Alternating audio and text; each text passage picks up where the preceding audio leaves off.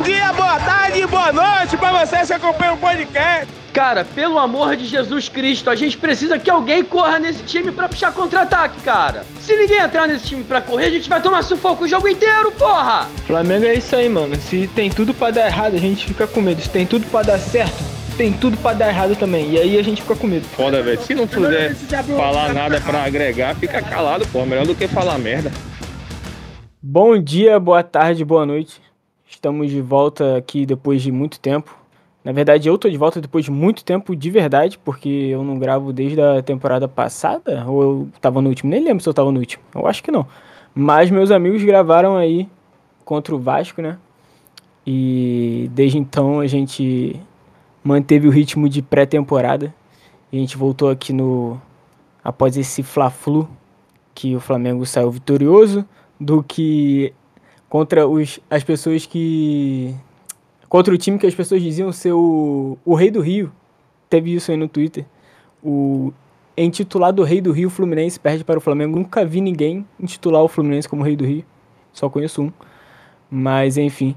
É, vamos ver aí o que os nossos amigos têm para falar hoje sobre esse jogo, sobre as impressões de, do Tite, sobre algumas polêmicas que surgiram entre os dois jogos. Acho que tem bastante assunto para a gente tratar aí. Vamos falar sobre a paternidade dupla do atacante Pedro.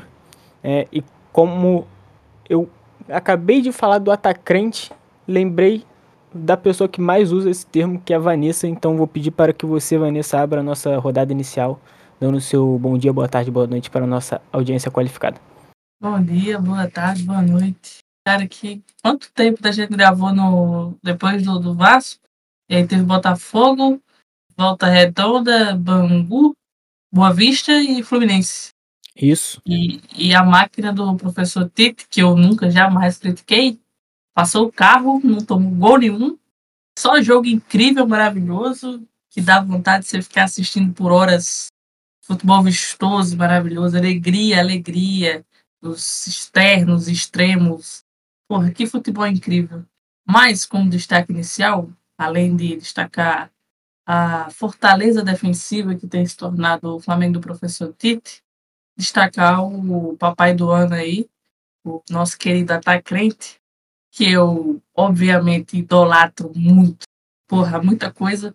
Sou a fã número dois dele, que o primeiro é a mãe, fã número dois do Pedro sou eu. Craque de bola, gênio, não pode sair do time nunca, nunca, jamais. Só quando o Real Madrid for contratar um 9, aí eu faço votos para que ele seja muito feliz ao lado do atacante Vinícius Júnior. Porra, e fora isso, é, o sol esquenta, a chuva molha, 2 mais 2 é 4 e ganhar Fla-Flu é normal pra caralho. Caralho, valeu, Mário Filho. Mas vamos agora pro, pro cara que a Vanessa tava farpando aqui, antes de começar o programa. Tarcísio, já que ela já te liberou pra tu falar durante 20 minutos, abre teu microfone aí e vai que é tu. Hoje eu vou fazer o, o, meu destaque inicial mais longo aí, só em homenagem à Vanessa. Então preparem-se. Vou botar 2.0 aí, ó. Família, quiser, quem quiser botar no 2.0, agora é o momento. Pode acelerar aí agora, hein? É, bom dia, boa tarde, boa noite para todo mundo aí da mesa e para os ouvintes também. O meu destaque inicial vai para o De La Cruz, nossa principal contratação aí para 2024 e que eu achei que entrou bem demais ali nessa meiuca que o Tite usou né, nos, nos, dois últimos jogos de início, se não me engano, né? E deu bem mais dinâmica, acho que para o meio de campo do Flamengo. E infelizmente, né, por conta de uma lesão do Gerson, que acabou ficando essa configuração aí, né, de um volante que ontem foi o Pulgar, mas já foi o Igor Jesus, o De La Cruz e o Arrascaeta e acabou se moldando aí com essa saída do Gerson. Tomara que ele se recupere rápido, também é um jogador importante. Mas eu achei que o De La Cruz deu muito mais dinâmica. É um cara que, apesar de não aparecer tanto ali é, mais próximo do gol, né? E muita gente ficar falando aí no Twitter durante os jogos que ele está sumido, alguns comentaristas também durante a transmissão. Acho que ele dá uma dinâmica interessante E ontem achei que ele fez um jogo muito bom, apesar de né, ter, não ter assim, feito gol, dado assistência, mas fez um jogo muito bom. E ele tem uma parada interessante também que eu estava percebendo ontem, já dos outros jogos também um pouco, mas ontem eu percebi muito, que é a, a roubada de bola dele ali no, no meio também, que às vezes o, o jogador adversário não está esperando e ele vem é, na velocidade e rouba a bola assim meio de surpresa. Então acho que encaixou bem e acho que é o, é o meio aí que o Tite tem que dar mais sequência aí para a gente ver um time cada vez mais criativo, além dessa fortaleza defensiva que tem sido aí, pelo menos no Campeonato Carioca. Pô, só enganei aí, nem foi longo, só foi o mais para falar a verdade. foi, foi bem sucinto, né, mas tudo bem. É, eu não, não vi muitos jogos com calma dessa temporada ainda, mas a primeira impressão que eu tive do Dela Cruz era que ele tava errando muito passe bobo. E eu tava ficando um pouco agoniado, né? Mas assim, só pela ansiedade mesmo, porque tinha passado dois jogos, sei lá, e eu achei que ele não tava encaixando. Mas, de... mas inclusive nesses jogos que eu tava achando que ele tava, assim, não tava 100% ofensivamente, né? E acredito que não esteja também, eu acho que o teto é maior, dele é maior do que isso que ele tá apresentando agora, mas já tá bem melhor. Inclusive nesses jogos que me incomodaram, eu vi esses vídeos, tá ligado? Dele dele roubando bola assim com uma leitura de jogo que é ótimo de se ver, né? É, considerando que a gente passou por alguns volantes aí que, que viam a jogada acontecendo e não fazia nada, né? Ou então chegava com dois segundos de atraso, ele ao contrário, ele já prevê já chega, já chega um segundo antes e consegue resolver o caô ali. Mas. E você, Lucas? O que você tem para destacar dessa, dessa última partida, desses últimos tempos aí de Flamengo? Boa tarde, boa noite. Satisfação mais uma vez estar aqui, né? É... Sobre a partida de ontem, muito feliz com o resultado positivo, apesar de que acho que o nosso primeiro tempo é... foi um pouco abaixo, né? Abusamos de, de chutões, é... em determinados momentos é, faltou um pouquinho mais de calma para para trabalhar melhor a bola, mas em contrapartida, de, nesse mesmo primeiro tempo, gostei muito da, da, pressão alta e o que incomodou bastante o Fluminense na sua principal característica, que é, que é a, a saída de bola. Vou concordar com o Tarcísio no que tange ao Dela Cruz, né? Eu acho que desde o jogo do, do Boa Vista, eu comentei lá no grupo que, para mim, essa realmente é a posição dele e que ele estava dando muito mais dinamismo ao time do que necessariamente o gesto do que é que o Gerson vinha fazendo, né? Então, as jogadas com o De La Cruz ali, nesses dois últimos jogos, tiveram uma fluidez muito maior do que com o Gerson na temporada, né? E aí vai, vai muito da característica, daquilo que o time precisa, daquilo que o jogo precisa. Não estou dizendo que o Gerson é descartável, muito longe disso. Mas para a ideia que o Tite vem tendo, né? Eu acho que esse esquema, esse 4-3-3 com o Dela Cruz segundo volante, tende a funcionar melhor do que o 4-4-2, onde o De La Cruz faz a meia direita e o Gerson faz a volância ali, com a dupla de ataque, o Cebolinha e, e Pedro, né? Isso muito em virtude da possibilidade de alargar ainda mais o campo com os três atacantes e até mesmo a, a, a vitalidade que o Burro Araújo é, ele consegue fornecer, né? Apesar de ele ser cognitivamente limitado também, ele é um cara muito proativo que para a funcionalidade desse sistema ele vem, vem dando um, um suporte é, bastante necessário. No mais, é, feliz né, pela, pela vitória, é, feliz por passar mais um, um, jogo ileso, né? apesar de que é, tudo isso corrobora para que a ideia de que nós temos um goleiro ela aumente, né? Digamos assim, ah, o Rossi passa segurança. Não consigo ainda enxergar essa segurança nele, mesmo que nesses últimos jogos ele não venha sendo vazado. Acho que é muito mais mérito do, do, do time, de uma maneira geral, do que o Rossi ter sido exigido em algum momento específico e que ele demonstrou muita segurança e etc. Muito pelo contrário, em determinados momentos eu sinto que ele pode pode falhar, né? Até no até mesmo no gol que, que nós tomamos ontem, que, em que o atleta do Fluminense estava impedido, eu achei que ele estava lá um pouco moscando, pensando em rola, caçando rola e estava lá todo aleatório. Mas, no mais, vamos dizer, né, durante a programação, e é isso aí, tamo junto. É isso aí. Tanto tempo sem ancorar essa parada aqui, eu esqueci de fazer o básico. Quero pedir para que você, que ainda não nos segue, nos siga nas redes sociais, arroba Norte, tanto no X ou Twitter, se você preferir, quanto no Instagram, arroba. É, gostaria também de, de, de, fazer uma cobrança aqui do, dos nossos novatos, né? A gente, a gente montou uma cúpula agora, igual a cúpula do bicho. A gente trouxe um monte de gente para ajudar a gente a fazer novos conteúdos e até agora não adiantou nada. Então, assim, estou vindo cobrar aqui publicamente e colocar, colocar o meu na reta também. Que quanto mais gente souber que a gente tem coisa para fazer, mais vergonhoso fica quando a gente não fizer. Então, isso é um incentivo para a gente fazer.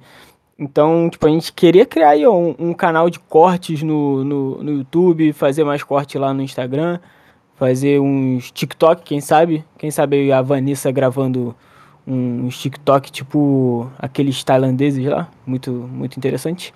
Mas enfim, nossa equipe de produção ainda tá na ainda tá engatando. Então eu vou fazer essa cobrança aqui, espero que vocês estejam ouvindo e sintam-se cobrados, porque nossa audiência qualificadíssima merece esses conteúdos aí. E no mais vocês já conhecem, né, aqui. Então assim, tem gente que falou que vai entrar ainda, então se o pessoal entrar no meio do caminho, a gente interrompe para ele dar o destaque inicial deles. E pode sair gente também, enfim, aqui é uma zona do cacete, por isso que o nome é Setor Norte. Mas vamos lá, o Lucas já falou um pouco, mas eu acho que a principal dúvida é, é esse lance do, do meio campo, né? Eu queria ouvir de vocês aí, Vanessa, Tarcísio e, você, Lucas, se quiser desenvolver mais.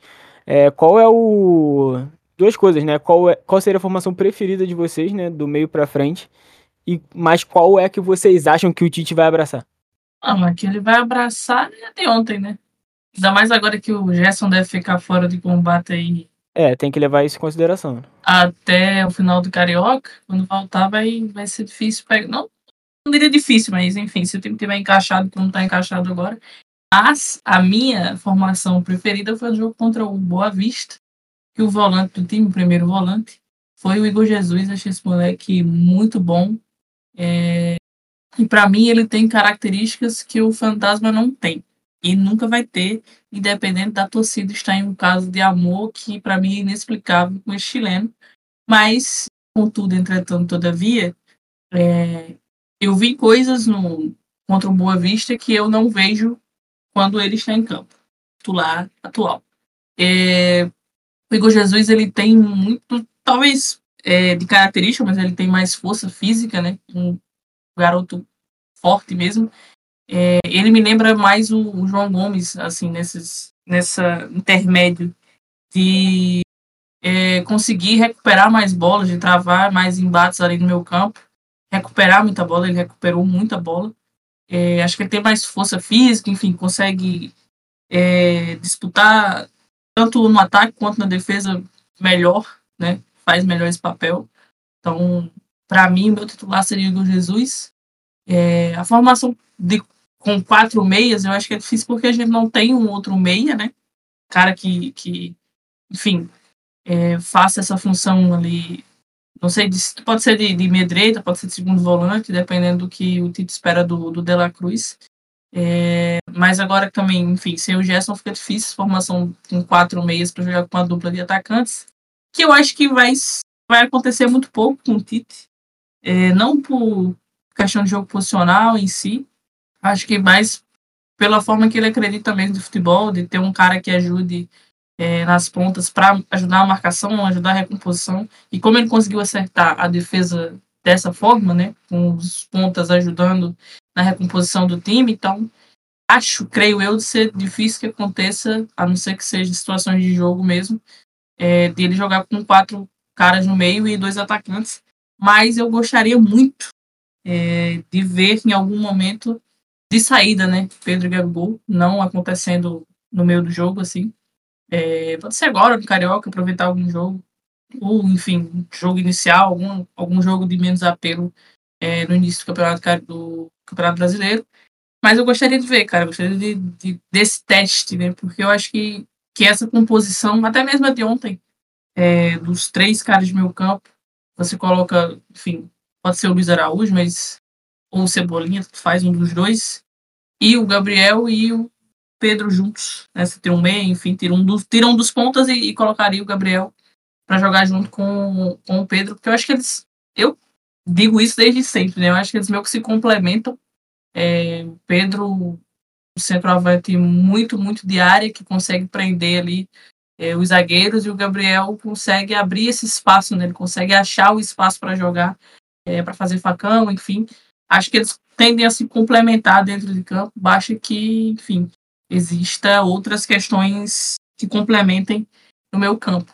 Mas, tirando isso, acho que o Tite tem achado um time que funciona, um time que joga da maneira que ele quer, que obedece taticamente, que, enfim, pelo menos no segundo tempo contra o Fluminense, foi um time que não foi tão enfadonho de ver, não. Pressionando, a pressão alta funcionou bem, é, criou boas oportunidades, não foi extremamente mordorrento. Acho que o primeiro tempo foi um pouco mais chato.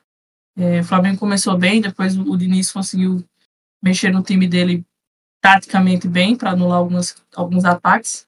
Mas o segundo tempo fluiu, então se, se tá dando certo, não sou eu que vou reclamar de estar tá vencendo. Então, se ele conseguiu achar essa solidez defensiva e conseguir que as produções né, do meu campo para frente sejam sempre é, efetivas, né? Você não precisa produzir tanto se você marca, se você é muito efetivo. Então, acho que tem uma evolução no trabalho, que é o mais importante. A gente não até o jogo do Vasco a gente não estava vendo muita evolução, que era o mais preocupante. É, mas de lá para cá o time deu uma boa crescida, deu uma boa evoluída. E com, contra adversários bons, né? O Fluminense é um bom adversário, então não tem muito o que reclamar quanto a isso, a não ser quereres próprios mesmo. Então, que o Tite vença, apesar de nem sempre convencer. Bom, como já esperado, chegamos aí, chegou aí um atrasado, né? Então, Leonardo Leal, seja bem-vindo. Faça a sua rodada inicial e como a gente já entrou na pauta, por favor, pode se estender e falar aí qual é a sua formação principal do meio para frente e qual é a sua formação favorita, quer dizer, a sua formação favorita, mas também dê a que você acha que o Tite vai abraçar. Bom, bom, dia, boa tarde, boa noite a todos. Um prazer estar aí de volta fazendo minha participação anual do podcast.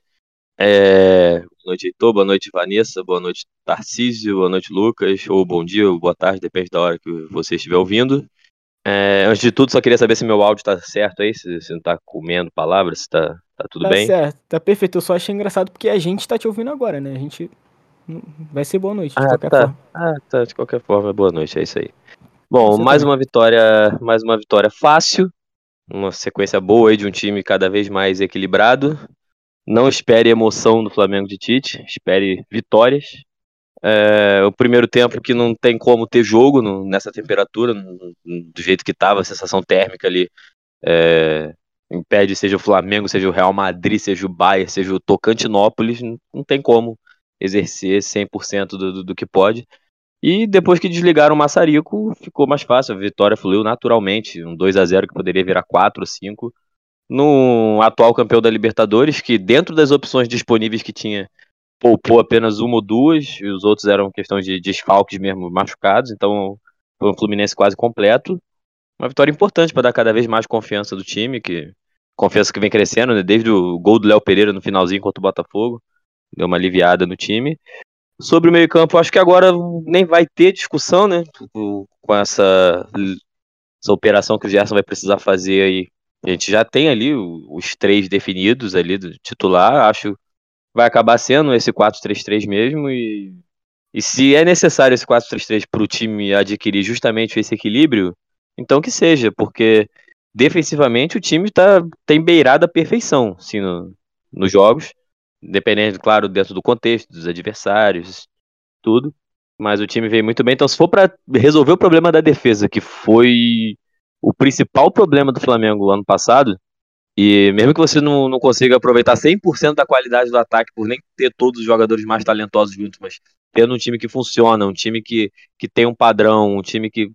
e acima de tudo confiante, então, para mim, vale esse 4-3-3 aí. Eu, eu tô totalmente fora dessa laia de achar que o Luiz Araújo é péssimo, horroroso. Eu acho um jogador útil que tem defeitos, óbvio, poderia ter alguém melhor que ele ali, óbvio, mas é um jogador que cumpre bastante defensivamente e também ofensivamente. É, minha única ressalva que eu faço ali não é nem quanto ao Gabi, é mais o Bruno Henrique, assim, acho que talvez dê para aproveitar ainda melhor o Bruno Henrique aí, talvez no lugar do Cebolinha ali, para ter um pouco mais de um jogo diagonal também, mais uma presença ali de área.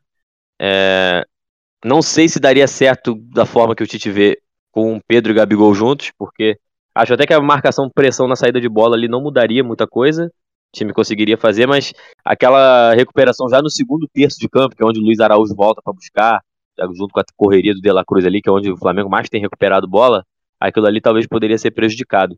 Então eu acho que no momento ainda não vale a pena testar esse tipo de, de situação. E o Gabi vai acabar jogando, vai acabar entrando. O Pedro, se continuar nessa atuada aí, ele vai pegar a seleção, vai desfalcar o Flamengo. Então, ter o Gabi ali é importante. É bom o time se encaixar nesse 4-3-3 também. Quando o Gerson voltar, não ter a obrigação de já voltar como titular numa sequência de jogos que talvez não aguente.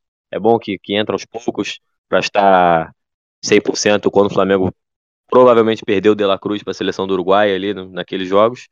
Então, dentro disso, a formação tá o Tite está cada vez mais perto de achar a formação. Uh, com esse time equilibrado, consecutivamente, é, consequentemente, muitos jogadores contestados podem render mais, como é o caso do Varela, que ontem já teve uma atuação muito melhor. Pode, pode ser com o Wesley quando o Wesley entrar também.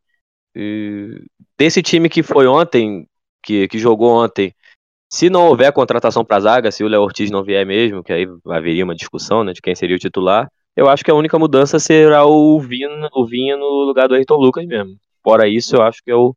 Então, do elenco que a gente tem, eu acho que a única coisa que vai mudar, assim, naturalmente daqui a alguns jogos é o Vinha titular no lugar do Ayrton Lucas. Caralho, o Lucas foi até embora, velho. Não curtiu, não. Sem, sem Gabigol ele não consegue. Mas eu, eu, cara, eu torço muito. Tipo, eu queria muito. Acho que, assim, tirando os dodóis da Flá Twitter, né? Todo mundo queria muito ver o Gabigol voltar a jogar pra caralho e tal. Mas, de fato, acho que a prioridade em, em trazer nenhum dos dois de volta, pra mim, é, o, é muito do Bruno Henrique. Porque é o que o Léo falou. É, é, foi tu que falou. A disposição, né? É, o, o, Lucas também falou da disposição do, do Luiz Araújo e do Everton Cebolinha. Os dois não são terríveis tecnicamente, mas eles são burros, tá ligado? E tipo, e há, havia quem falasse que o Bruno Henrique era um jogador burro. E olha a diferença, né? De, de cognição entre os dois. Para mim, os dois são muito mais burros do que o Bruno Henrique. Então eu queria muito que o Bruno voltasse, porque eu, ele me irritaria bem menos, né? Se ele tivesse. Se ele tiver numa boa fase. Então, eu acho que daria muito espaço aí. E o Vinha é questão de tempo de fato. O maluco entra, ele toma conta ali da lateral esquerda, inclusive fazendo essa, essa dobradinha com o próprio Bruno Henrique, né? Então é, é isso aí que eu, eu espero ver também. E aí, quem vai seguir falando aí? Vocês estão me ouvindo? Que eu caí aqui, velho. Lá ele. É, eu achei que você tinha ficado puto com, com o Leal. Não, né? não. Com a internet. Vocês estão me ouvindo aí? Sim. Infelizmente. Tá pra porra, Léo. Vai jogar ping-pong. Mas é, é, eu, sou, eu sou inclinado a concordar em algumas coisas, é, sobretudo daquilo que, que se refere à forma como o meio-campo ele está se desenhando agora, né? E claro que, salvo guardas devidas proporções, essa lesão do Gerson ela pode fazer com que haja um encaixe no time, da mesma forma como o Diego se lesionou em 2019, né? Que aí o Gerson foi para segunda segundo volante, deixou de jogar ali aberto e o time conseguiu um encaixe interessante naquele respectivo momento, né? Então, torço pela, pela pronta recuperação do Gerson, que ele volte o mais rápido possível. É um jogador muito útil, um jogador que eu gosto bastante também. Tem suas determinadas limitações, né? Em alguns momentos eu acho que ele é, prende um pouco demais a bola falta talvez um, um, um pouco de dinamismo em determinados momentos dele, mas é, é, é um cara fora de série. E é, eu, eu, eu, sou inclinado a concordar também no que tange ao Bruno Henrique, né? Acho que por mais que o Cebolinha tenha feito o gol ontem, tenha, tenha venha né, jogando algumas partidas é, de maneira regular, que eu acho que ele ainda não teve uma super atuação com a camisa do Flamengo, um jogo assim diferenciado acima da média, mas vem mantendo a regularidade dentro da média, né? Eu acho que Cebolinha no Flamengo é aquele aluno nota 6, que nessa temporada, é claro, que tá passando, mas não é aquele aluno que vai te encantar, que vai fazer com que você é, é, tenha um vislumbre de que ele está realmente tendo um bom desenvolvimento. Então, acho que o Bruno Henrique ele pode ser mais útil em, em determinados momentos do jogo, sobretudo na finalização. Eu acho que o Cebolinha ele ainda toma muitas decisões erradas, né? Sempre tenta um drible a mais. Na hora que é para finalizar, ele tenta driblar. Na hora que é para driblar, ele tenta finalizar. Então, ele está meio perdido assim. E, é, é, como a Vanessa falou, acho que, que, o Carioca ele, ele tende a ser um laboratório também, né? Para opções e estratégias e coisas assim do gênero. Eu acho que, que nesse momento é, estamos chegando a, um encaixe né, daquilo que a gente imagina como, como o ideal, mas é, ao mesmo tempo dá, dá sim para fazer determinados testes é, com formações um pouco distintas, né? E aí eu já toco na, na, no quesito realmente Gabigol e Pedro, né? E não o Gabigol ali tendo apenas é, 20 minutos por, por partida, mesmo que o Pedro esteja vivendo um momento ímpar é, novamente né, com, a, com a camisa do Flamengo. Então acho que dá para dá mesclar, dá para dar uma, mais rodagem a determinados atletas, fazer novos testes também, né? Justamente para que é, o elenco, de uma maneira geral, ele se mantenha motivado. Eu acho que é isso que importa, né? É a competição saudável. Por mais que o, que o Tite ele tenha em mente o seu time ideal, as peças ideais, é, a função tática que cada um respectivamente vai cumprir, mas eu acho que para o atleta é, estar sempre entrando, estar sempre jogando, tendo oportunidades como titular também, faz muito bem para que ele, que ele continue é, motivado e, e, feliz com, com a camisa do Flamengo. Né? E que essa diretoria ela procure o mais rápido possível esse atleta para garantir a renovação, porque confesso realmente que não estaria preparado para ver um Gabigol com a camisa de um Palmeiras, por exemplo, da vida.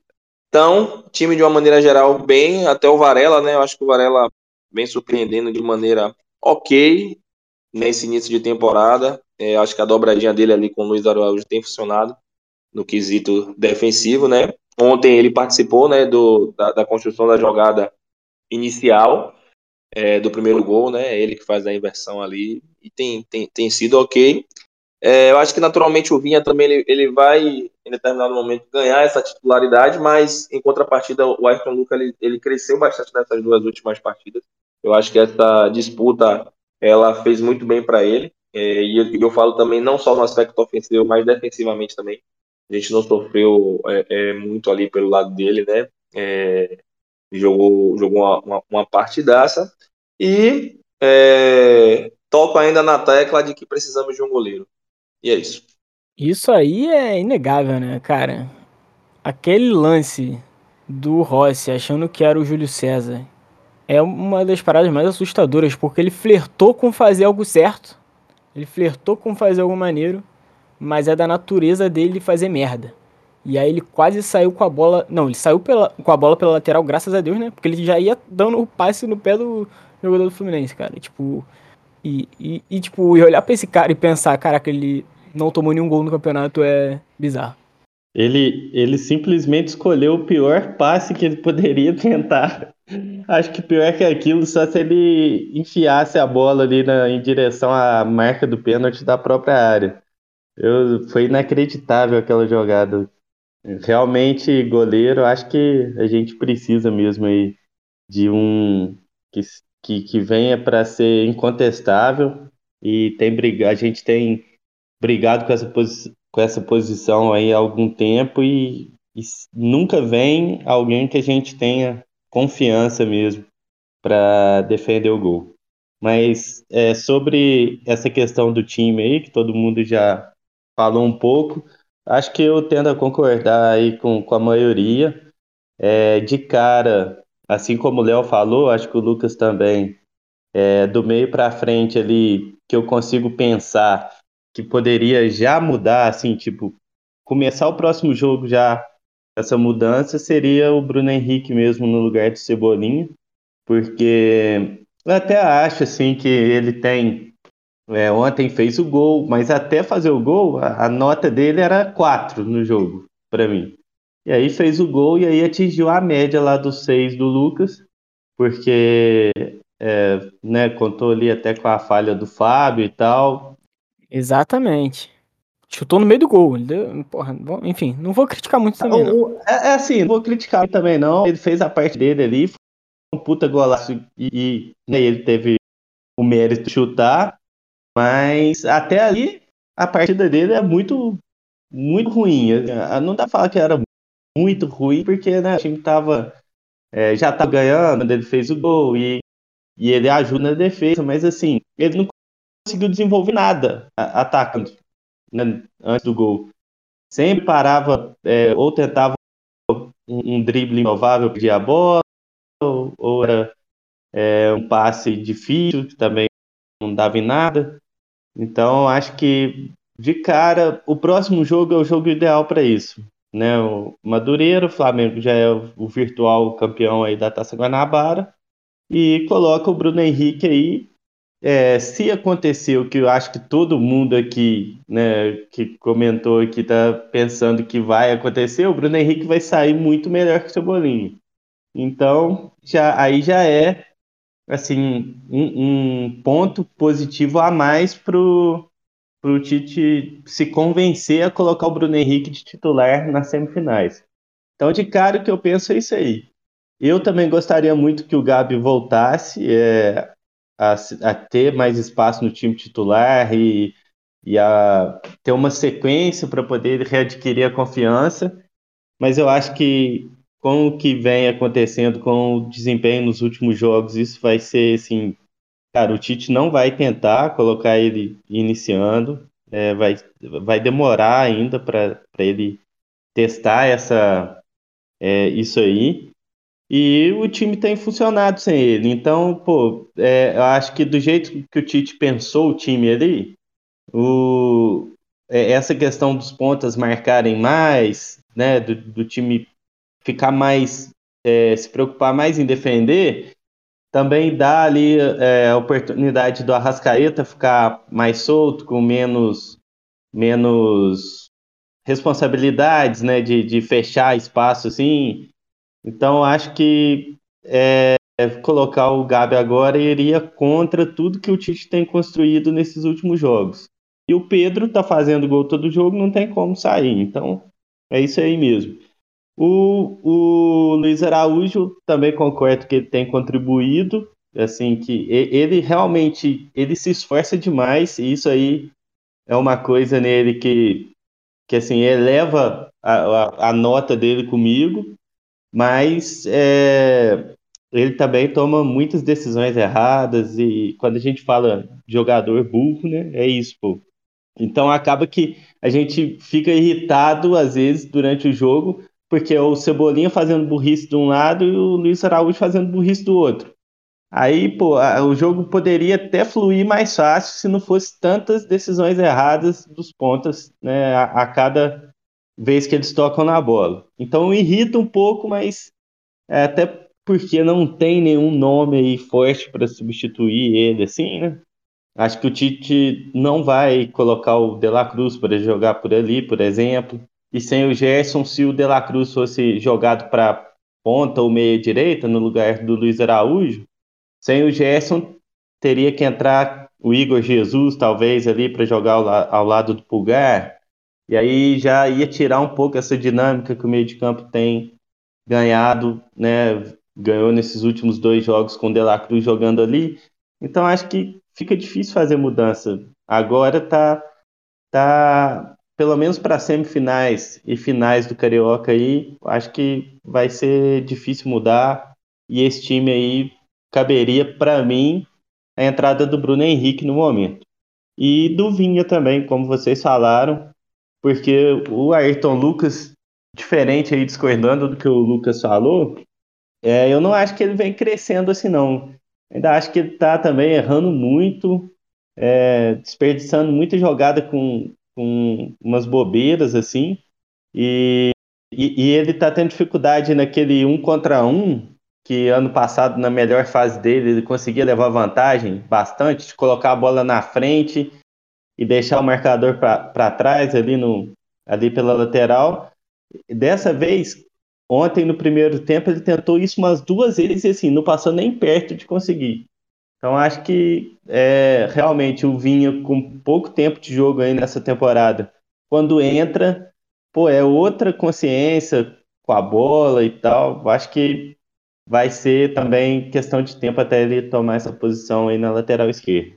Então é isso, acho que o Varela, eu até falei no grupo do podcast, pelas partidas que ele fez aí, nada genial, nada fora do, do né, da caixinha, mas assim, Varela nota 6 para mim é dentro do que a gente tem no elenco hoje, é ele disparado, porque o Wesley me faz passar muito mais raiva do que o Varela. Então, esses últimos jogos aí do Varela para mim, ele já garantiu, pelo menos não me fez passar raiva. E é isso aí, né? Sem o Ortiz por enquanto, sem outra contratação para a zaga, é esse time aí mesmo, com Léo, Fabrício Bruno aí fechando os 11.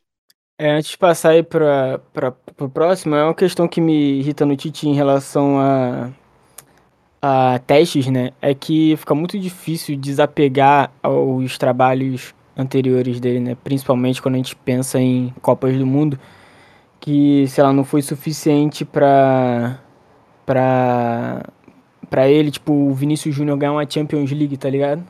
Ele achava que o Rafinha era melhor. Então, assim, eu não sei o que vai precisar o, o Bruno Henrique. Não tô falando que ele já tenha jogado pra caralho essa temporada, não.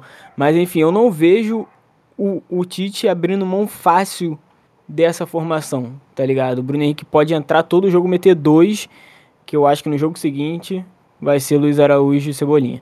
Tipo, eu quero muito me desapegar essa imagem que eu tenho do Tite, que ele prefere perder do que mudar, mas, tipo, até agora eu tô sentindo que essa, essa característica dele de.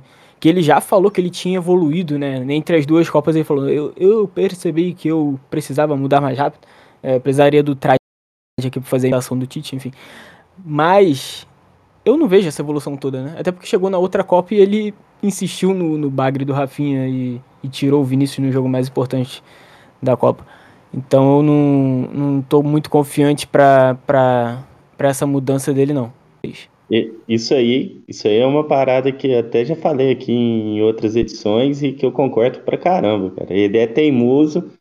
É, e, e, esse jogo aí agora contra o Madureira é o que eu falei, é onde ele tem muita tranquilidade para fazer qualquer teste, cara. Se ele não colocar o Bruno Henrique de titular nesse jogo aí, esquece. Porque aí depois das finais do Carioca é Campeonato Brasileiro, é Libertadores, ele não vai querer testar nessas condições. Aí só obrigado mesmo por suspensão ou lesão que ele vai mudar. Porque eu também acho que ele não evoluiu, não. não pelo menos ele não dá esse indício que evoluiu nesse ponto aí. É, só fazendo uns adendos aqui. Primeiro, no, foi falado um pouco antes sobre a questão de capacidade cognitiva dos jogadores, eu acho que o Bruno Henrique está muito longe de ser um jogador burro.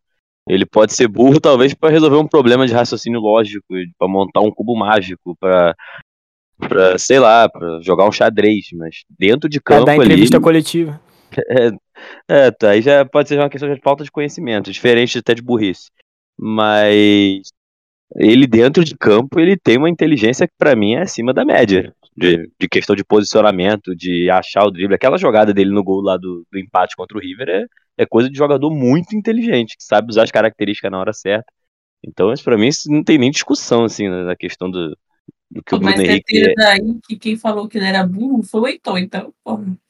Eu não falei ele isso. Tirou, ele tirou eu não da falei própria isso. cabeça essa informação, falou, não, porque tem muito que fala. Essas pessoas falam, estão aqui entre nós. Não estão, porra, não, Não. existe essa pessoa, cara. Mas não, mas tem o Twitter, ué. Tem a pessoa que fala que o Flamengo não tem que renovar no- com o Gabigol e isso tem que ser posto na equação. Tem pessoas que falam que o Bruno Henrique não era um jogador muito inteligente. E, porra, isso eu sei que, que isso é uma opinião burra, mas é uma opinião que existe. Então não podemos é, fechar os olhos para isso. Valeu, jornalista. Ok. É, outra também é quando o Lucas citou ali 2019, o- a questão da lesão do Diego, mas o, o que fez definitivamente o Gerson passar para a posição de segundo volante foi mais a venda do Coelho mesmo. Porque mesmo depois da lesão do Diego, o time continuou jogando ali com o Coelho, Ariarão e o Gerson às vezes ficou até no banco, ele entrava mais até pela direita ali, era quase disputando posição com o Everton Ribeiro. Aí depois que o Coelho foi vendido, que acertou de vez ali aquela formação com o Arão, Gerson. E não tinha como mesmo, do jeito que Everton Ribeiro tava jogando, Gerson tava jogando, não tinha como separar esses caras e deixar um de cada vez. Aí tinha que todo mundo jogar junto mesmo. E ainda bem que mandaram aquele ruivo pra casa do caralho, enfim. Se aí fosse seus adendos, achei que você ia falar por umas meia hora igual Tarcísio, pô. Não, vai adendo, porra. Adendo não é, não é voto de casamento, porra. Pô, eu tive que falar do, do- dos 11, pô. Então, Eu ia falar só do meio pra frente. Aí todo mundo começou a falar lateral e zagueiro, eu falei também. Não, é que eu- que falei, eu falei que fiz um adendo, ia fazer um adendo. Aí ela achou que um que adendo é esse que ela tava esperando. Um adendo do Tarcísio, por exemplo. Eu tô, tô falando, tô, tô rebatendo a Vanessa aí que tá me perseguindo aí desde, desde É. os bastidores aí do- da gravação. Isso é saudades. E vocês são meus parceiros. Ela tem essa mania. Aí não, não tem o limão, vai o sósia mesmo. É. Vai, Vanessa, fala aí também que tu tá quieta, pô. Pô, cara, não- apesar da gente ter passado quatro jogos sem gravar, não tem muito o que falar. Porque, cara, carioca é foda, né? Jogar carioca é foda. Que a gente quase nunca tem rival. Um joguinho que tem, assim, mais difícil de jogar é contra o Fluminense. Acontece, eh, em geral, de jogos contra o Botafogo serem mordorrentos por- muito por conta do Flamengo. Aquele jogo contra o Botafogo a gente jogou muito mal. É, e o Carolino salvou a gente. Em geral, massa filha da puta sempre, tem nem graça falar de carioca. Eu estou esperando chegar ali mais ou menos agosto, é, setembro, quando a gente já vai ter aberto uns 38 pontos de diferença pro segundo colocado. Que aí a gente vai discutir carnaval do ano que vem, vai falar do Caju. Porra dessa, porque o futebol vai ficar chato, cara, de comentar. Futebol vai ficar insuportável de comentar, igual as coletivas do Tite. Então, aí, ó, vocês não querem falar de futebol? Eu tava, tava meio off no grupo hoje, mas vi que uma das respostas do, do Tite na última coletiva, né, na verdade, uma das perguntas feitas para ele, repercutiu em nosso grupo, mandaram um texto que chegou a aparecer o ler mais no nosso grupo. Eu falei, eu não quero saber o que tá se passando aqui, então, por favor, um resumo de vocês para mim. Pô, cara, é, o que todos sabem que aconteceu no mundo do futebol recentemente é que o ex-lateral direito da seleção brasileira foi condenado né, por estupro lá na Espanha. E sendo ele né, uma figura não só pública e não só jogador de prestígio na história do futebol, é, e em sendo o Tite um cara também importante, é, treinador dos títulos que o estuprador teve na seleção e sendo ele também o último técnico que o levou para a seleção, achei que a pergunta foi assertiva, né, independente do momento. E se perguntou o que, que ele achava, enfim, que, que, qual era a opinião dele sobre o caso, enfim. Acho que a pergunta foi mal direcionada, talvez, é, da forma como foi feita. Acho que não sei se era bem a opinião que a gente precisava ter, sei lá, se era essa de fato a pergunta a ser feita, mas que eu acho importante que tenha sido feita. É, a discussão que se rola no grupo, é, eu entendo os pontos que foram colocados, é, tanto pelo Matheus quanto quem falou depois dele, a nem. Já ia perguntar quem é Matheus, é o Cocão, né? É, teve, teve, teve mais alguém que foi nessa onda. Acho que foi o Felipe. Eu acho que Acho que foi o eu Felipe foi mesmo. foi, foi o Renan também, o Rafael, um dos dois aí. É, Não, acho que quem foi mais na, na, na vibe do, do Matheus foi o, foi o Felipe mesmo. O Gabriel também, o Prado chegou a falar alguma coisa também. Mas é, eu, enquanto mulher, se é que eu posso dar essa carteirada é, sobre, sobre o tópico, é que, tipo, é- esse tipo de discussão que a gente tem de, ah, não sei se o timing é- era esse, não sei se era relevante o Tito, o Tito falasse, a pergunta era, ah, a pergunta foi feita para criar caso, porque era o Flamengo, porque era o Tite. Eu entendo toda essa discussão, eu entendo, mas ela, para mim, ela vale menos do que o contexto todo em si. Porque o futebol discute pouco seus problemas, assim. Tanto que figuras é, como Robinho, enfim, outros jogadores que têm acusações e, enfim, sobre violência de gênero e continuam sendo contratados, o caso do Cook, enfim, é, são casos que, que entram no esquecimento e depois voltam, enfim, sempre trazidos por jornalistas mulheres ou por torcidas e coletivos femininos que se propõem a debater isso. E é uma coisa que eu conversei muito com a galera é, em outra situação, que essa pauta não pode ser nossa, não pode ser das mulheres em si. A gente já sofre o abuso, a gente já sofre a violência, e a violência ela não é cometida por nós, né? Então, não deveria ser um debate nosso entre nós, assim. É, o machismo ele vem dos homens e precisa ser um problema que os homens conversem sobre. E quando isso acontece no esporte, quando isso acontece é, com um jogador do, da importância, né, que era o Daniel Alves, de forma geral, para o esporte, eu acho de super relevância que se pergunte ao Tite, e eu acho inclusive que é muito triste se precisa perguntar que essas figuras elas não falem sobre isso abertamente, é, que os jogadores não falem, que os clubes não falem, que as entidades não falem, a CBF não soltou nota alguma, os clubes não soltam nota alguma, é, a gente vai silenciando as pautas e elas só são trazidas pelas mulheres, pelos coletivos, e aí tá cada contratação que ocorre de um cara que já foi acusado de alguma violência, é, a gente precisa voltar a esse tópico, porque e, e, é sempre nessa atuada, tipo, ah, o cara foi acusado, mas ele não foi julgado. E aí tem que passar pelos trâmites. E você não pode. Ah, e se o cara cometeu um erro, ele nunca vai ser perdoado. E a gente fica nessas discussões jurídicas que que sempre se dão, né, de, sempre dão essa cartada de, ah, precisa ser julgado, e aí quando é julgado, ele é condenado, e as, as pessoas continuam falando, ah, mas sempre tem um mais, sempre tem uma vírgula. Quando é que, vai deixar de ter? Quando é que os homens importantes, os clubes, enfim, vão falar isso de uma maneira que não se direcione a eles, sabe? E nem que essas causas elas fiquem limitadas a tipo, ah, você tem uma mãe, você tem uma filha, você tem uma irmã, você não como se, se você só conseguisse sentir esse problema se for com, diretamente ligado a você. Isso desumaniza demais a pauta. Você só nomeia, só vale se for se aquele, se aquele te toca de alguma forma. Quando não, não te envolve, você pode terceirizar, você pode diminuir, enfim, você pode colocar questionamentos, né? A fala do Tite, ela é. Acho que o Rizek fala sobre isso. Eu nem gosto muito do Rizek. Ele fala que a fala do Tite é um, um desserviço, e é, né? Que o Tite, ele, além de dizer, ai, não tem o poder de julgar, realmente ninguém espera um julgamento do Tite, porque o, o julgamento já aconteceu, ele já foi condenado. É, e posterior ele fala, faz uma comparação é, com o caso do Neymar, que não tem comparação alguma, né?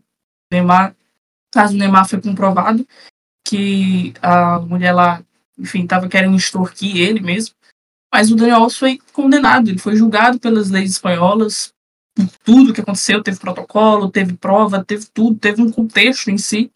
E o Tito também fala que ele preferiu não ver, preferiu não se informar. E quando uma figura do tamanho do Tite fala que prefere não saber do que aconteceu, é uma forma de você se tirar daquela posição, sabe? De você não ter que falar, de você se eximir de qualquer responsabilidade que você tenha. E eu nem estou fazendo juízo de valor, tipo, ah, o Tite levou ele para a Copa, então ele tem uma relação direta. Não tem, não tem relação nenhuma com o Daniel Alves, nenhuma. Realmente não tem nenhum. Que o Daniel Alves fez não tem nada a ver com ninguém. É só dele e ele já está preso e vai cumprir a pena dele. E ninguém diretamente tem a ver com isso. Mas falar sobre e dar um posicionamento que nem precisava ser é, de todo assertivo. Qualquer comentário, tipo, foi julgado, que cumpra sua pena e que, porra, se vire depois. Só isso, não precisava de muita coisa. Mas, em geral, os homens, existe um pacto de silêncio, de não se falar sobre, e quando se falar, tentar diminuir, que irrita, que, que machuca sempre. Você é violentado uma vez e você é violentada cem vezes. Antes, durante e depois do processo. E às vezes nem precisa, porque você não consegue processar, você não consegue ir a julgamento, porque você está sempre em desconfiança. A palavra da mulher ela nunca serve como prova sabe? Você precisa provar e reprovar e passar por todo o trauma, reviver o trauma. E é, é cansativo, cara, é cansativo, mas de uma forma geral, eu espero que a comunidade do futebol, enfim, que os homens com quem eu tenho relação, os homens com quem a gente conversa, futebol, vocês aqui e outros grupos, falei sobre isso, que a gente consiga discutir isso, que vocês consigam discutir isso, o que, que vocês fazem por vocês mesmos, que em grupo vocês conversam, como vocês falam é, sobre violência, sobre, sobre a masculinidade de vocês, enfim.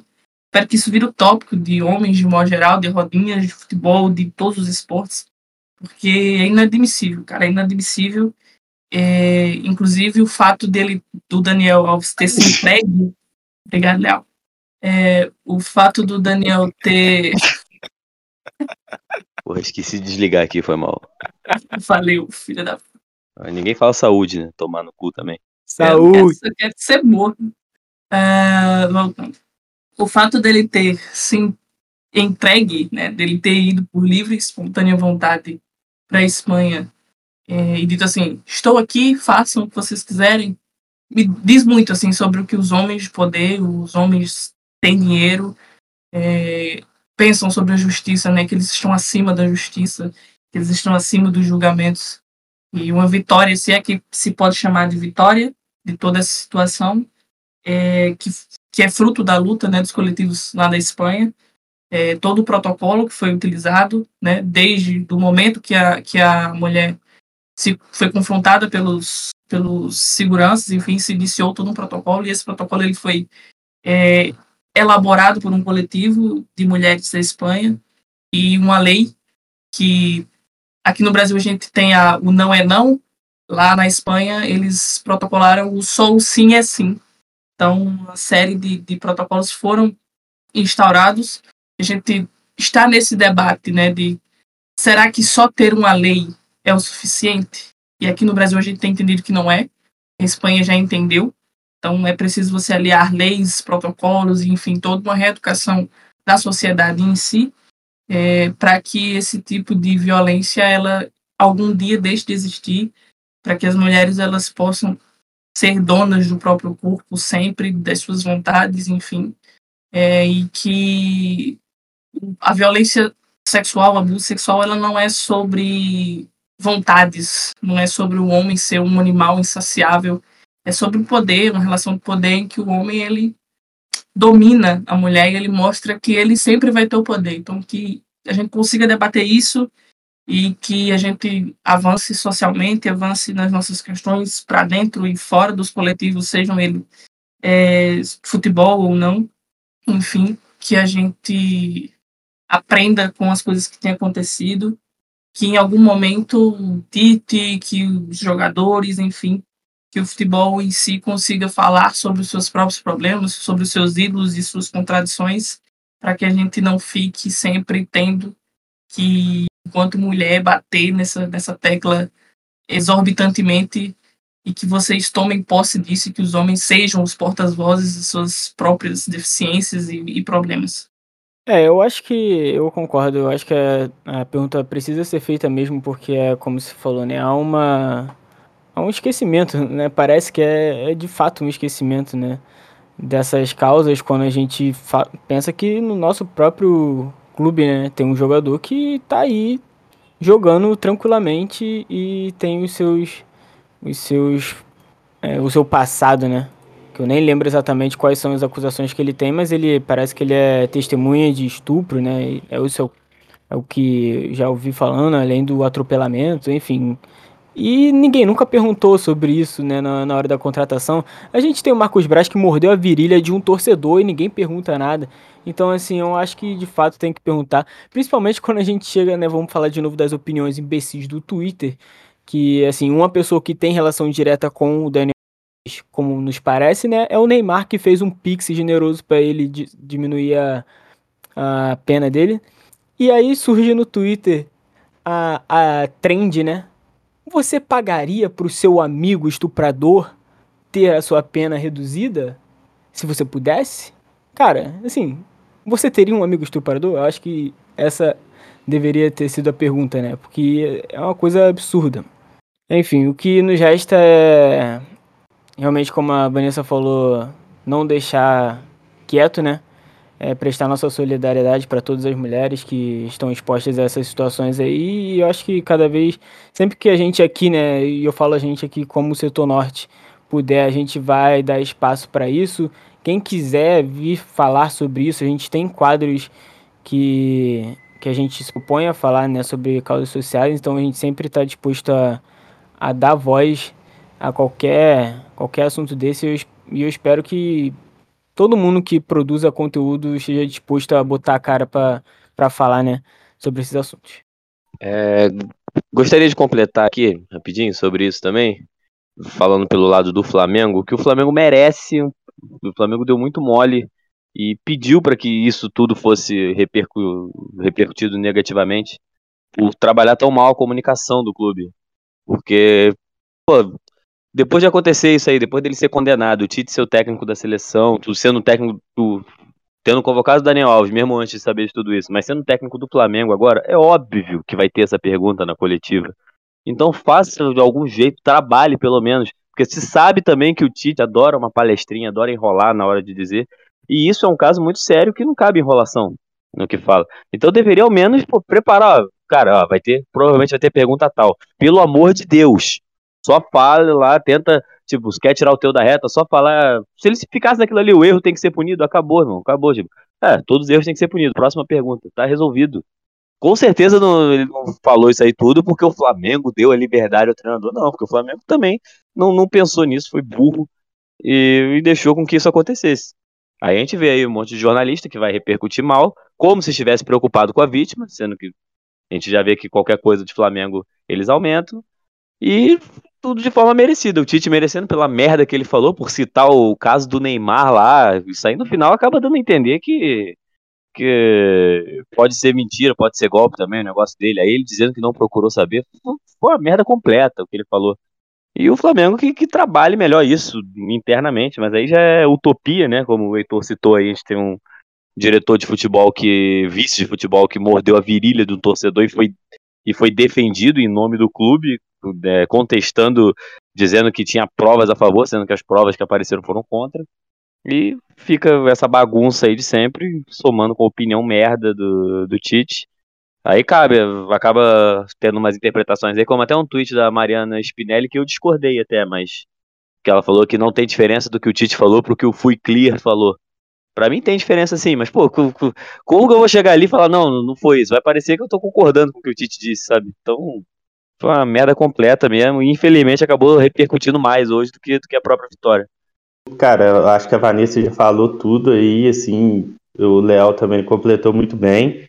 É, eu só queria dar um toque em, em outra é, questão sobre isso aí também, que é uma coisa que a gente sempre fala aqui da cegueira do, do pessoal no, no, Twitter, né? Não só no Twitter, mas como é a rede social que eu mais frequento, eu vejo muito, que é assim, qualquer um que está no Flamengo fez uma cagada estando lá, ou, ou já tinha feito uma cagada na vida antes e, e, e apareceu, né, quando está sendo contratado, ou, ou depois, como é o caso aí do Rossi, do, do Pulgar, Cara, a primeira coisa que os caras vão pensar é por que estão, por que estão falando disso agora? Por que foram fazer essa pergunta pro, pro Tite? Por que que foram levantar essa matéria agora?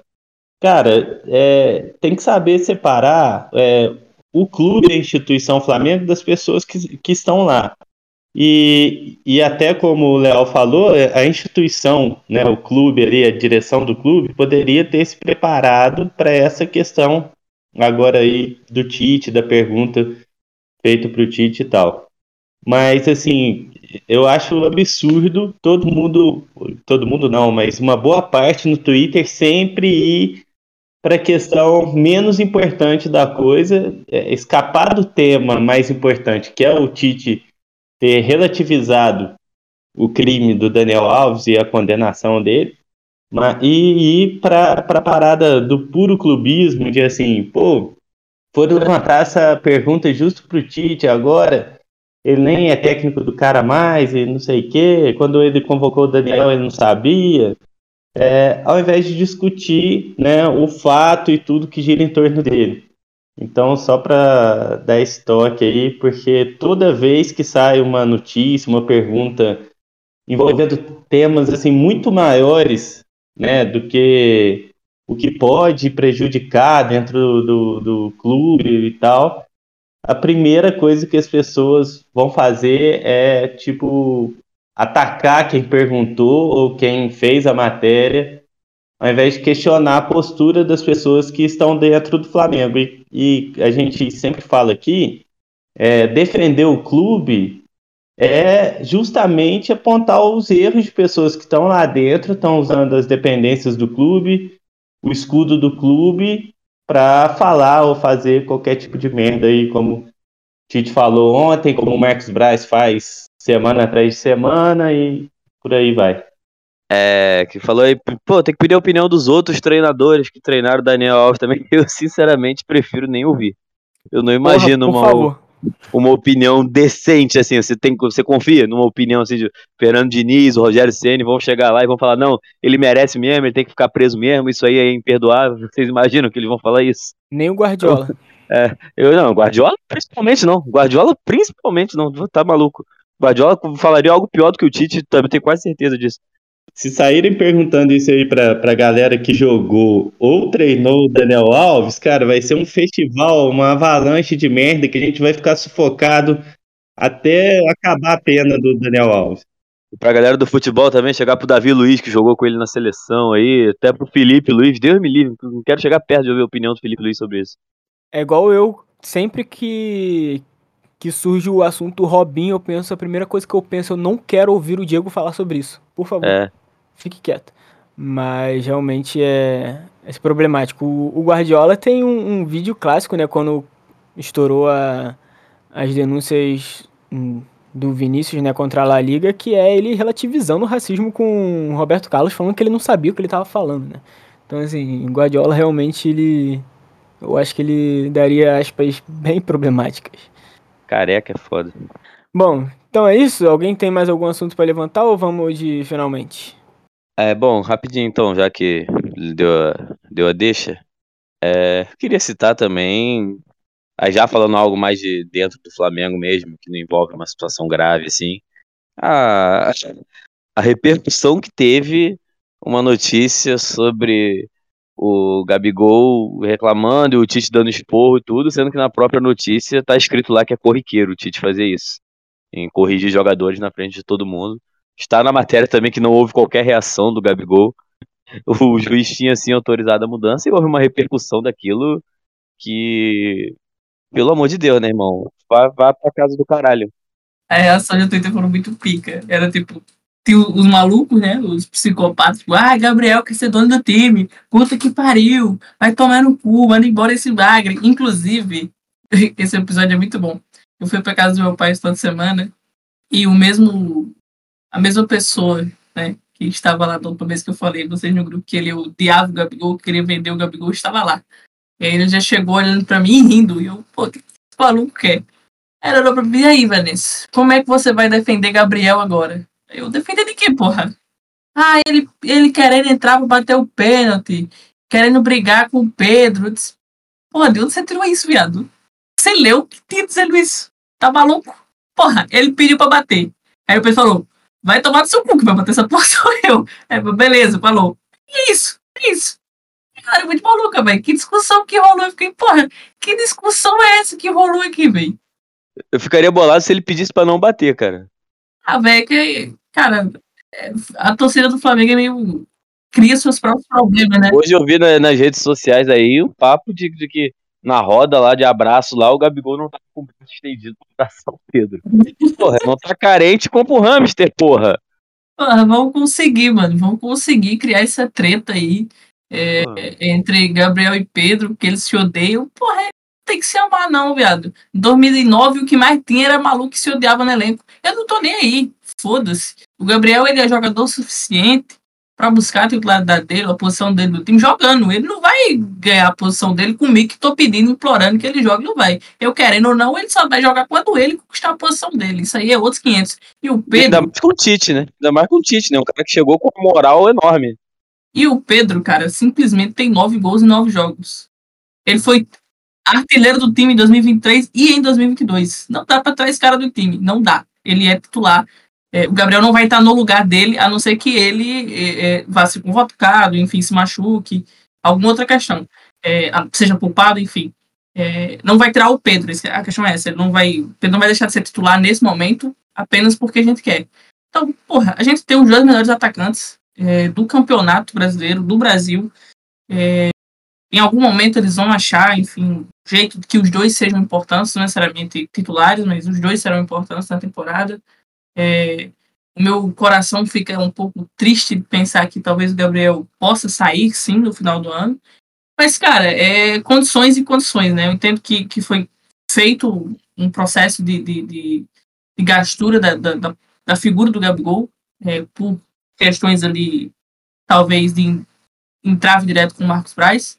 É, mas a, a imagem de ídolo, para mim, dele nunca, jamais vai ser deturpada por qualquer uma dessas criaturas.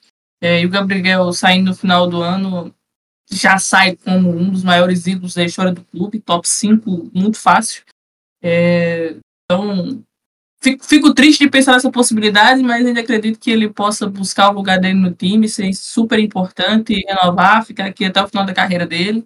É, mas o importante sempre, sempre, sempre, sempre vai ser o Flamengo. O Flamengo vencer é mais importante com quem vence. Então, cabe aos torcedores parar de criar birrinha inexistente. Eles não precisam ser amigos, mas não se odeiam. O Pedro falou isso né, na coletiva. Tratam super bem. O Pedro. É, eu falo sempre que idolatria é algo muito pessoal, né? O Pedro não é meu ídolo pessoal, isso por questões de, de, de pessoais mesmo, enfim. É, mas é um ídolo incontestável do clube também, campeão de quase tudo que disputou, tirando o Mundial, que aí ninguém ganhou mas campeão de tudo que, que foi possível ser campeão. Tá, é rubro-negro de criança, apesar de, enfim, ter ido para as Laranjeiras se tornar jogador profissional. Mas é, acho que cabe também a torcida saber que não precisa ficar criando factóide, briguinha, enfim, é, alimentando esse tipo de, de, de notícia boba que os influencers rubro-negros e os não influencers é, tentam plantar como se existisse uma guerra. A gente tem os dois, que bom que a gente tem os dois. Quem não tem, que se vire. Quiser levar antes do fim do contrato, paga a multa. Senão, sempre chora. Foda-se. O Pedro é chato pra caralho. É, é o dos chatos, do tipo mais chato de chato que tem, que é o que passa batido com. Ai, como ele é família. Ai, como ele faz. Ah, ele faz aniversário com o pagode gospel. Mas foda-se, chato eu também sou, a Vanessa é também insuportável aí, e a gente ainda não joga porra nenhuma. O cara joga pra caralho, é bom pra caralho e tá lá cumprindo. Então que se foda. É. Eu acho que o problema do Pedro é ser crente, né? Então, assim, mas enfim, sem intolerância religiosa aqui nesse podcast. Gente, vamos... aí é foda, aí é foda. É, é, sem, sem intolerância religiosa, mas se eu chegar no aniversário e tiver tocando pagode gospel, eu, vai ser o último aniversário da pessoa que eu vou ir. Esse é o famoso pagode. Ai, uhum, realmente. Vamos, vamos logo, oh, antes que eu cometa um Calma aí, calma aí. Antes de. Ainda no tópico de, de, de preconceitos. Muito bom, ainda, ainda no tópico preconceito. e, e não obstante comunicação do Flamengo, né? Porque hoje o Sesc Flamengo teve que Caralho, essa foi foda. Porque o ah, ADM da, da, da, página lá do, do Sesc Flamengo curtiu um comentário transfóbico na página do Flamengo, do Sesc, no caso, né? É, a respeito da, da jogadora que o, que o Sesc vai enfrentar na próxima rodada.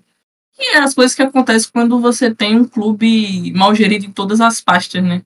Falaram muito em comunicação, comunicação do, do clube de regatas, infelizmente, é, vive de lampejos. Aqui e ali surge alguma coisa, mas no geral é todo mundo muito despreparado.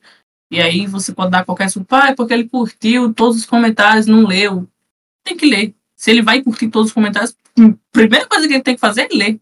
Para saber o que, que ele tá curtindo. para estupidamente não gerar um, um, uma espécie de, de, de, validação de algum tipo de comentário preconceituoso, como aconteceu hoje. A nota até que veio, entre aspas, rápido, a resposta veio rápido, posicionamento, parabéns pelo mínimo. É, embora esteja todo mundo pedindo a cabeça do social media, da social media, não sei quem foi, não vai acontecer, né? Sabemos que não. Mas que, que fique aí como nota de que o Flamengo, em todas as pastas, vôlei, basquete, futebol. É... Aliás, comunicando ainda, o melhor jogador do mundo de beat soccer é rubro-negro, acabou de ganhar a Copa do Mundo, ganhou o melhor do mundo e o Flamengo esqueceu que ele joga lá também. Isso, é um conjunto de gente muito imbecil e despreparada para qualquer coisa que se propõe a fazer. Então eles erram tudo. É impressionante, impressionante. Eu gosto de você, Vanessa. Já dizia aí o amigo Martim Flá. Abraços. Gosto muito de você, Vanessa. Abraços. Seguimos. Então, a melhor citação do poeta rubro-negro aí que é do Carolino Mário de Jesus. É, vamos, vamos aí caminhando pro final. É, vocês já sabem, né? Rodada final, palpite pro próximo jogo que eu não, nem sei qual é. é dica cultural, se tiver um salve para dar aí.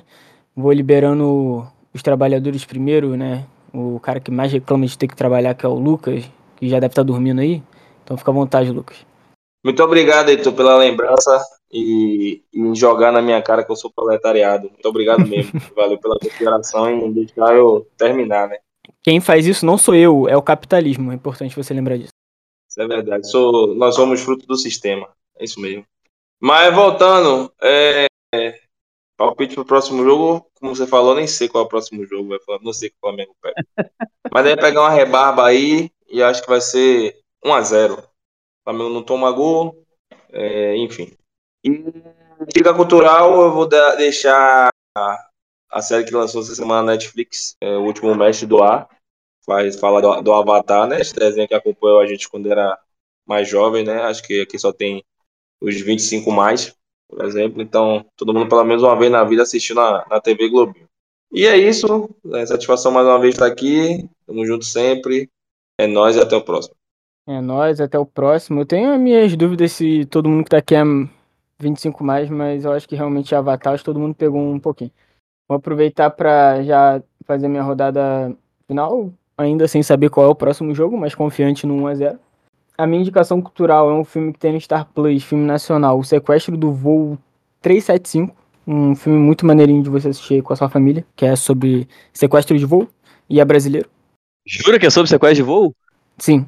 Tá Caraca, o nome do filme é Sequestro do Voo, pô, eu achei que fosse, sei lá, mano. Um... Não, engraçado que eu vi um filme que também que se chama Jaula, mas não passa dentro de uma jaula. Poxa, achei que fosse um papagaio que tava aprendendo a andar de skate. O filme Jaula se passa dentro de um, de um automóvel. É, o meu salve vai ser pro, pro arroba do Twitter Rabelo Rodolfo, que eu nem sei se ouve a gente aqui, mas interage muito com a gente no Twitter, então um abraço pro Rabelo Rodolfo. E pro arroba Telox do Instagram, Thiago Costa, que também interage lá com a gente pediu pro amigo dele fazer a estreia aqui, ó, e o amigo dele tá se escondendo. Deixa eu só lembrar quem é o, o Renan Sincero aí, ó. A pedidos da nossa audiência, Renan Sincero no, no, no setor norte, o cara tá aí se escondendo. Mas. Mas é isso. Próximo aí, Léo, que já criticou minha dica cultural, por favor. Então, valeu, galera. Vamos lá. O próximo jogo que é Flamengo e Madureira, no sábado, no Maracanã. O meu palpite é 5 a 0 Flamengo. É um jogo que para o time se encaixar ainda mais, o time pegar mais confiança ainda. Pegando o Madureira que vai estar ali tentando, tendo que ganhar de algum jeito para pegar uma taça Rio, então, talvez até deixe algum espaço, então prevejo goleada.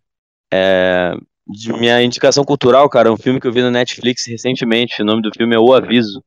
Gostei bastante, é um filme espanhol, se passa no País Basco, Uh, eu gosto de filmes em castelhano, no geral, tanto espanhóis quanto argentinos. E esse O Aviso é um filme de suspense, assim, que no tem um pouco de espaço-tempo também envolvido, é bom demais. É, um salve que vai para Bruna Takahashi, atleta brasileira de tênis de mesa, que na Copa do Mundo por equipe venceu a coreana número 8 do mundo. Mesmo que o Brasil tenha perdido na equipe, foi uma vitória grande que ela conseguiu, inesperada. É, e é isso, acabou aí. É, acho que é isso aí. É valeu, isso, valeu. Valeu, um abraço. Pode voltar pra sua bicicleta ergométrica. Eu nem comecei ainda. Tarcísio. É, agora é o último momento de falar durante 20 minutos para atrasar a despedida da Vanessa. Pô, tá, tá muito cedo para acabar. Normalmente acaba a gravação depois das 10, pô. Eu vou segurar aí. Vou segurar 40 minutos aí de despedida. Não, não, vamos aí que minhas aulas voltam amanhã. Vambora. Sem, sem gracinha. Acabou, acabou a brincadeira. Vamos lá. É, cara, eu não vou mandar salve, eu vou mandar um vai tomando cu aí para aquele presidente da Federação Pernambucana lá de futebol, que eu nem sei o nome do cara. Conseguiu os 15 minutos dele de fama, né? Depois daquele absurdo lá que aconteceu da, do ataque dos torcedores do esporte ao ônibus do Fortaleza. E veio defender é, mais uma vez torcida única aí no Brasil inteiro. E o meu vai tomando cuta não é só para ele, é para todo mundo que defende essa parada de torcida única aí, que, cara, é um negócio ridículo e é, é o fim da cultura do futebol no Brasil se isso começar a virar moda em todos os estados. Então, eu vai to tomando cu para essa turma que quer resolver um problema atacando uma outra coisa que não tem nada a ver. Então, é, que sejam cada vez menos os imbecis que, que defendem esse negócio aí. É, o meu palpite para Flamengo Madureira é 6 a 0 Vamos continuar aí sem tomar gols. Tomara que o Bruno Henrique comece titular e a gente meta aí uma goleada para para terminar a Taça Guanabara aí com chave de ouro. E a minha dica cultural, eu assisti só semana passada o Oppenheimer, que é o filme do Christopher Nolan aí sobre o cara que, que coordenou ali né, a criação da bomba atômica na, na Segunda Guerra Mundial. E o, o filme está concorrendo a melhor filme do Oscar, a vários indicado a várias categorias técnicas ali também, né? E eu achei tecnicamente muito bem feito o filme, acho que vale a pena assistir por conta disso. Também tem algumas atuações foda, é, a, a, do Cillian Murphy, se não me engano, que é o que faz o protagonista, tá muito bem no filme também. Então é isso aí, se você aí tá na vibe de assistir os filmes do Oscar. No último programa eu já tinha indicado mais um, um outro. E dessa vez eu indico aí Oppenheimer, que eu assisti semana passada. Valeu, tamo junto. Valeu. É, eu tenho que cumprir meu papel aqui, que é discordar completamente de tudo que o Tarcísio acabou de falar. Né? Esse filme é uma merda, a atuação desse maluco não é muito boa, é cansativo, não vejo. Mas vai, Vanessa. É... Pro Madureira, né? Impressionante. Vanado Leal aí. Vai ser uns 4 a 0 para o baile, três gols do Pedro, um gol do Gandul da bicicleta. É, como destaque final, tem algumas coisas para destacar. O Clube de Regatas de Flamengo de Mulheres, que venceu o Vasco, venceu o Vasco super normal também. É, 2 a 0 Foi a Crivellari e Thaisa fizeram os gols do Flamengo. É, novamente no horário insalubre, das 10 da manhã no Rio de Janeiro. O jogo aconteceu lá no o esgoto São Januário, mas impraticável o futebol 10 da manhã, cara, que só rachando a cabeça da mulherada. E aí fica difícil. O Léo falou que o jogo às quatro estava sendo prejudicado pelo calor. Imagine o jogo às 10 da manhã, meu querido. Deve ser insuportável. É, e infelizmente, o, o para quem acompanha, para quem não acompanha, o Flamengo contratou boas jogadoras, trouxe um técnico novo, mas ainda parece perdido em suas próprias convicções de projeto de futebol, de que é que pensa, enfim, algumas peças ali que é triste de acompanhar. E a Darlene, fala para mim, fala para mim, fala. Então, a Darlene, já que a torcida tá assim, com, com pouca pauta para tomar de conta, a torcida organizada podia juntar assim uns 10 caras da raça, uns 20, 28 da jovem, chama dois da urubuzada, um maluco da, da N12 para ficar batendo prato vai na porra do jogo e começa a xingar essa filha da puta dessa Darlene, essa horrível, essa desgraçada, esse, esse imbecil, ser humano odioso, horrível. Além de horrível, fica dando dedo pra torcida. Aí ninguém vai. Ninguém vai lá xingar, ninguém vai lá pedir pra ir embora. Poder juntar 25 vagabundos e ir lá. Só pra encher o saco. Além de tudo, o treinador não tira do time. E o Leal tá. Ele tá fazendo barulho de novo. Tirando esse, esse fole dele aí no. Sei lá onde ele tá enfiando essa porra. Aí tem que inventar que a Darlene brigou com o Pedro, cara. Aí as pessoas vão pedir pra ela sair do time. Ainda bem que quem proferiu todos esses palavrões foi a Vanessa. viu? Imagine se fosse algum da gente aqui, o que é que ia acontecer? Esse podcast ia ser super cancelado. Você quer meu lugar de fala, xingar eu xingo todo mundo, dependendo do gênero e orientação sexual, raça, credo, eu xingo geral. A Darlene merece. Que ela é ruim. pedindo que 20 homens cheguem lá e xinguem a Darlene. Ou seja, Pode- Vanessa pode Kelsey ser, apoia a misoginia ao vivo. Pode, pode ser 20 mulher também, pode juntar 30 psicopatas da jovem lá, jovem de mulheres, e ir lá também encher o saco, pô. Pode ser, se juntar 15 crianças, 3 totói, 2 filhos de cebolinha, pode ir, pô, pode ir quem quiser. É só ir lá, xingar e pedir pra ir embora, porque essa desgraçada tem que vazar do Flamengo, não aguento mais ela titular. Enfim, é, assistir o Flamengo de mulheres é às vezes irritante demais, porque ela é muito ruim e fica ocupando espaço de quem minimamente sabe jogar futebol. Aquele time, e são umas 10 só que sabe. Fora isso, perturbador. Perturbador. Enfim, Essa requisição da Vanessa aí pelo protesto da torcida aí me, me fez pensar por que, que eles foram protestar no aniversário do Gabigol e não no do Pedro que tava tocando pagode gospel. que ninguém quer protestar para escutar pagode, pô, é isso. Mas enfim, finalizando a pauta Flamengo de Mulheres, que me deixa perturbada, achei que o jogo me deixou perturbada, acabou com o meu sábado.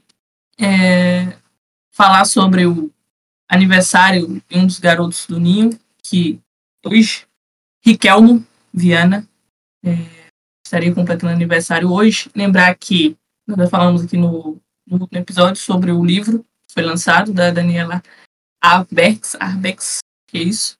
É, vai ter lançamento lá em São Paulo, em alguma livraria de rico também. É, não vou saber o nome, mas deve ter nas redes sociais dela. Quem for de São Paulo, que nos ouvir e quiser prestigiar este lançamento. É, já falamos sobre o livro, da importância dele para a memória, para as famílias, é, para que se reverbere ainda mais o Não Esquecemos. E nesse contexto, vai, a Netflix já, já anunciou que vai, vai sair um documentário. É, o Ninho Futebol e Tragédia vai estrear dia 14 de março. É, vai trazer aí outra, outra perspectiva a respeito dessa tragédia. Ficam aí as lembranças tristes, é, mais a memória dos meninos e a nota feliz, né? Pelo menos de que a torcida voltou a cantar em alto e bom tom as músicas, a música, né, dos garotos no minuto 10, é, ainda em com dissonâncias a depender do setor, mas enfim, que nunca deixe de ser cantada, que os meninos sejam sempre bem lembrados, que a gente consiga fazer com que o clube, é, enfim, construa um memorial para os meninos, que a memória deles seja sempre, sempre, sempre, sempre protegida. É, e é isso que a gente vença o próximo jogo, que seja um ano aí de vitórias com o professor Empatite. E boa noite aos meus colegas, boa noite a quem vai ouvir e até a próxima. É isso. Bom programa, hein? Deu pra rir, deu pra desabafar, deu pra refletir. Olha aí, ó. Estamos cumprindo o nosso papel. Então, você que chegou até aqui, arroba pode ser teu norte no Twitter e no Instagram, se você não nos segue ainda, mande esse episódio para os seus amigos. Estamos voltando essa temporada. Vamos tentar manter a nossa regularidade aí, né? Como a gente falou do Cebolinha, a gente vai tentar manter a nossa regularidade dentro da média, pelo menos. E às vezes surpreender você. Então, não deixe de acompanhar, segue a gente no Spotify, segue a gente nas redes sociais. Tamo junto e até a próxima. Valeu, rapaziada. Tamo junto. Tá? Valeu, Valeu. valeu. Valeu, saudações. Tomar no cu limão.